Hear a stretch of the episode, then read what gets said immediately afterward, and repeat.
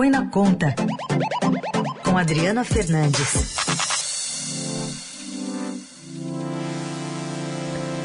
Bom dia, Adri, como vai? Bom dia, Carol. Bom dia, Raíssa, ouvintes do Eldorado. Bom dia.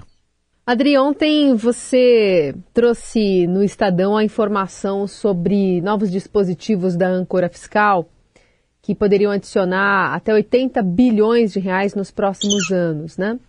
E você traz hoje já a atualização da visão do relator do arcabouço, o deputado Cláudio Cajado, numa entrevista a você e a Mariana Carneiro, dizendo que esses dispositivos aí incluídos no texto estão só arredondando uma conta da gestão anterior. Exatamente, Carol. O, o, o, o que aconteceu é que é, falta transparência. Ele divulgou um relatório, colocou brechas, essas brechas não foram explicitadas durante a entrevista, e o que acontece é que agora está uma discussão técnica muito detalhada do impacto de duas brechas que foram colocadas dentro uh, do relatório, que, vamos lembrar, foi vendido como uma medida, uh, que, uma, uma mudança que endureceu, que tornou mais rígida, que o Congresso iria é, apertar as regras fiscais. Acontece que uma dessas brechas, ela permite uma exceção é, no primeiro ano uh, da nova regra em 2024, permitindo que as despesas cresçam já no topo, no topo do limite, é, que é 2,5% acima da inflação. E aí tá uma, e tem outras, tem outras, outras mudanças, outras brechas. O, alguns economistas do mercado apontam que essas uh, alterações impactam pelo menos 80 bilhões de reais, a dar um espaço maior de 80 bilhões de reais, comparando as exceções em relação ao, à regra geral, a regra que foi criada que, uh, para estipular quanto que o governo pode gastar é, mais a cada ano. Então, não em relação ao projeto é, original, mas são as exceções. Então, para número, vale tudo.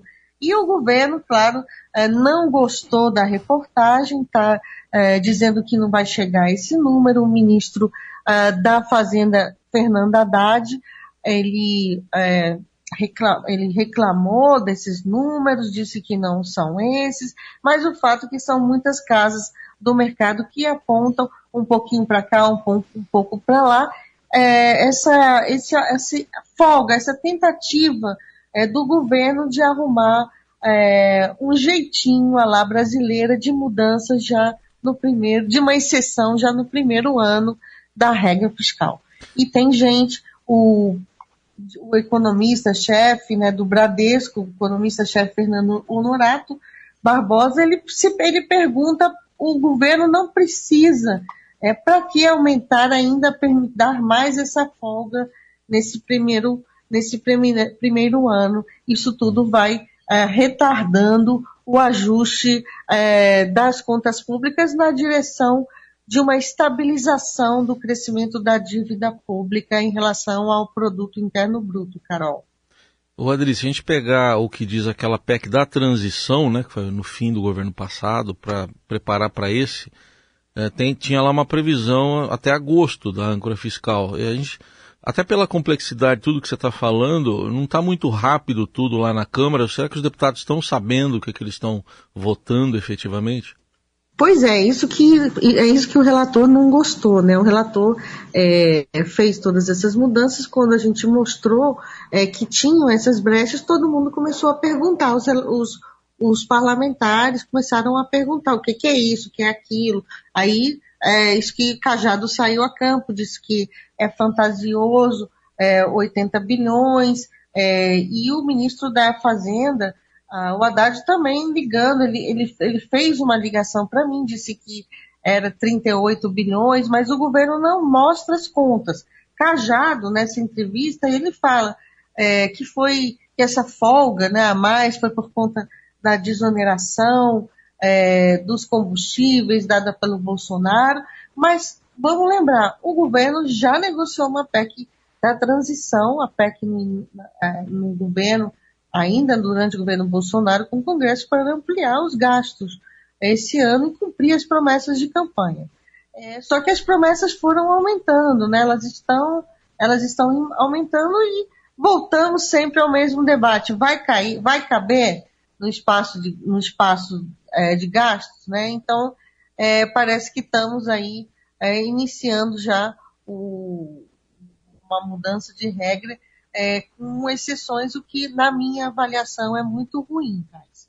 Pois é, muita repercussão. O fato é que a Adriana acabou pautando o assunto em Brasília ontem, com repercussão ainda hoje, sobre esses números escondidos aí. Num, num, né? A gente fala aqui, né, Adri, a dificuldade que é a gente trazer para o público em geral toda essa discussão envolvendo o arcabouço fiscal, o que entra, o que sai, né? É, as minúcias de um texto desse, que também tem a sua funcionalidade por parte do governo, né? Quanto menos gente entender, mais pode passar ali algumas coisinhas como essas que vocês rastrearam e trouxeram a público ontem, fazendo o governo ir atrás de elucidar melhor essa matéria. Muito é, apresentar os números, né? Porque o, tem um texto legislativo, Carol, uma coisa é o que as pessoas falam, vai ser assim, vamos blindar, vamos blindar valorização do salário mínimo, política de valorização, vamos blindar outros temas, mas na hora do texto legal, aquele texto é, que forma a, a, o que vai ser votado, é que estão os detalhes, as entrelinhas, é. e pouca gente domina isso. Muitos parlamentares não, não têm não tem noção do que eles estão votando. Uhum. E é muito ruim é, começar. Você imagina que se esse negócio ficasse ali escondidinho até a votação, a gente ia descobrir provavelmente isso mais tarde, porque essa matéria, ela foi, ela saiu no terceiro dia depois da apresentação do projeto. Pois é, Ou um seja, tempo, houve né? tempo para que é, o, o, o, relator especificasse, mostrasse, olha, estamos fazendo isso, estamos fazendo essa sessão, estamos fazendo aquilo. E é, isso que eu reclamo muito, né, desse jogo político do Congresso, não é, não, não, é, não, não é as claras. Porque na minha avaliação, independentemente se nós vamos chegar ao número 80, 60, ou mesmo é, o, o, próprio relator, nessa uma entrevista que deu para gente, ele estava com um técnico é, do lado dele, aí ele falou, ah, o número é, é, é, é 60, é 40, primeiro ele falou é, 40 numa, numa peça, depois 12, depois foi diminuindo. Então a gente vê a fragilidade que é esse discurso, hum. né? Porque já teve muitas exceções, a gente já, já viveu essa, essa realidade e o que, o que o pessoal não gostou é que a mudança, essa exposição desse, dessas medidas, que, é, dessas, dessas tentativas, elas é, ofuscaram o discurso de que a regra tinha sido, é, tinha sido endurecida. Eu não, eu, eu não vou negar, ela foi, foi endurecida, botaram os gatilhos, botou o contingenciamento, mas no final das contas o que o governo quer é poder ter um espaço maior para é, gastar no ano que vem, gastar mais, gastar mais justamente por quê? Porque está difícil a arrecadação, como a regra fiscal depende, para gastar mais você depende de aumento de arrecadação, está difícil. E tem um fator adicional hum. que, eu, que pouca gente está vendo, que é a, a greve da Receita. A greve da Receita começou agora porque eles é, continuam, eles querem a regulamentação de um bônus de produtividade, que já está há muito tempo é, não sai, eles estão parando, estão parando, e isso, claro, diminui o esforço de arrecadação do governo, que agora tem uma política fiscal, vamos ter, né, aprovada pelo Congresso, que vai ser altamente dependente é, da arrecadação, porque é a arrecadação que será o gatilho principal para definir o quanto o governo pode gastar a mais é, no, no, no, no, ano seguinte. Uhum. E, essa, e essa, essa banda de arrecadação, de, de, de gasto maior acima da inflação, ela vai variar de 0,6%, que é o piso, a 2,5%, que é por cento, que é o teto e o que, repito, o que o relator colocou no seu, a substitutivo é que no primeiro ano já o governo está liberado para gastar no topo. É isso, isso não foi falado, não estava às claras e a reportagem mostrou essa, essa, esse detalhe. Que não é detalhe, né, Carol? É, pois é. É o principal. Vamos continuar acompanhando com os olhos atentos também da Adri lá em Brasília e a equipe do Estadão. Obrigada, viu, Adri? Até semana que vem. Obrigado, Heisen, Carol, Tchau. todo mundo que está nos ouvindo. Bom fim de semana a todos.